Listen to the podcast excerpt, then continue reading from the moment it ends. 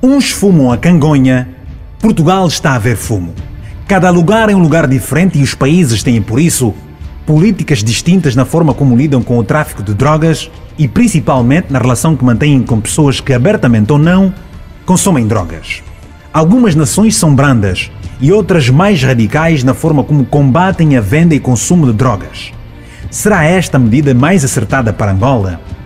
Nos portos e aeroportos, a segurança deverá ser reforçada para impedir que a droga pesada ou não entre para o país.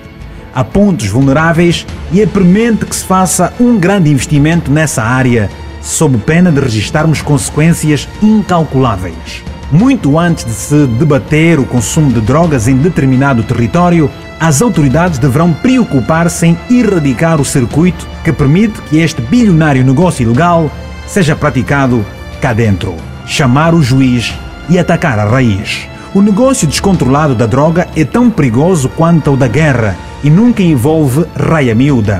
Aliás, são os jovens que, no auge das descobertas e da ilusão, os mais vulneráveis atacados por criaturas frias na hora de conquistarem as suas presas, dando-lhes a consumir um veneno letal sob o pretexto de que assim, assim se está na moda, abrindo as portas à prostituição, rebentando com o sonho de muita gente, sem falar dos casos de doenças sexualmente transmissíveis. Exemplos não faltam e os avisos são os milhões.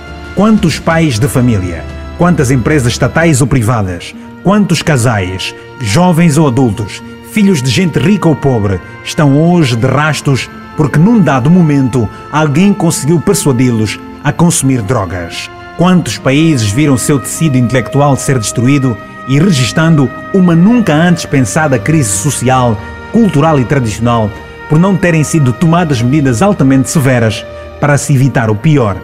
Quantas figuras provavelmente bem posicionadas não serão elas coniventes de sofrimento de famílias que agora choram baba e ranho por causa da droga que roubou a vida de um membro seu?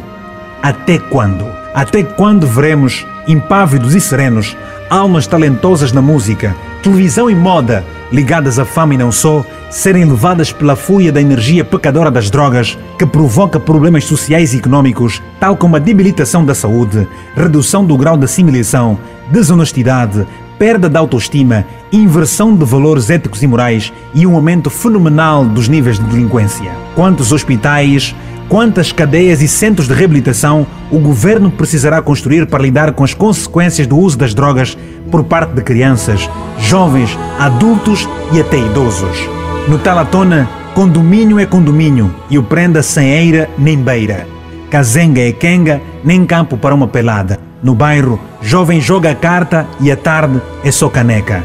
Fábricas de bebidas aos montes e bibliotecas, nhete. Há províncias que nem livrarias têm. Pela internet, soube que Luanda lidera o gráfico de consumidores, seguida de Benguela, Huila, Wambo e Malange. Segundo a ONU, 5% da população mundial consumiu algum tipo de droga em 2015, o equivalente a 250 milhões de pessoas, e pelo menos 190 mil morreram neste mesmo ano. Que droga este país anda a snifar? Médicos, ativistas sociais, jornalistas e muitos mais. Estamos todos vulneráveis, por isso a união de esforços é fundamental para se estancar este mal que corrói a alma do núcleo nevrálgico da sociedade.